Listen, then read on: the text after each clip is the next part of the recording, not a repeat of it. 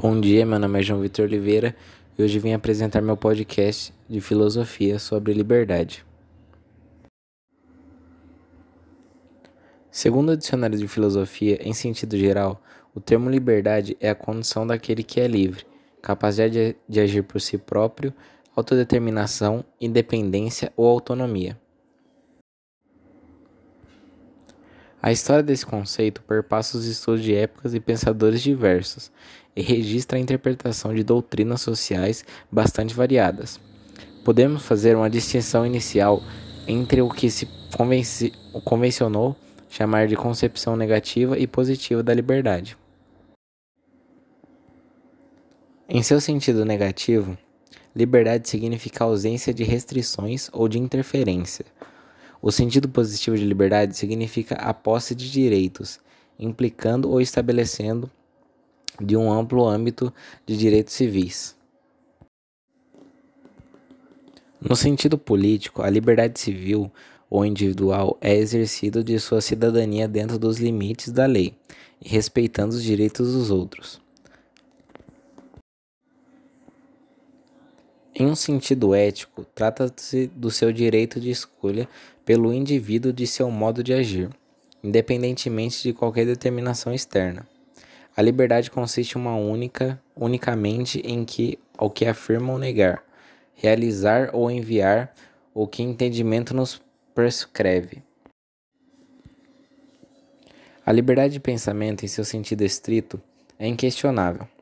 Reivindicar a liberdade de pensar significa lutar pela liberdade de exprimir o pensamento. Voltaire ilustra bem essa liberdade. Não estou de acordo com o que você diz, mas lutarei até o fim para que você não tenha o direito de dizê-lo. Hobbes afirma que o homem livre é aquele que não tem impedimento de fazer o que tem vontade no que se refere às coisas e que pode fazer por sua força de vontade e capacidade.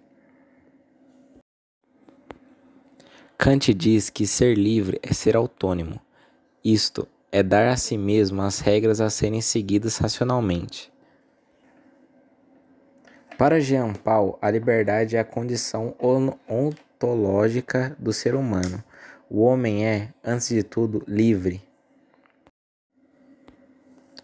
No livro A Sociedade do Espetáculo, de Guy Debord, ao criticar a sociedade de consumo e o mercado, afirma que a liberdade de escolha é uma liberdade ilusória, pois escolher é sempre optar entre duas ou mais coisas prontas, isto é, pré-determinadas por outros.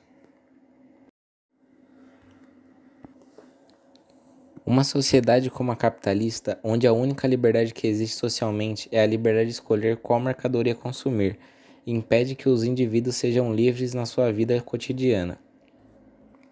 A vida cotidiana, segundo Debord na sociedade capitalista, se divide em tempo de trabalho e tempo de lazer.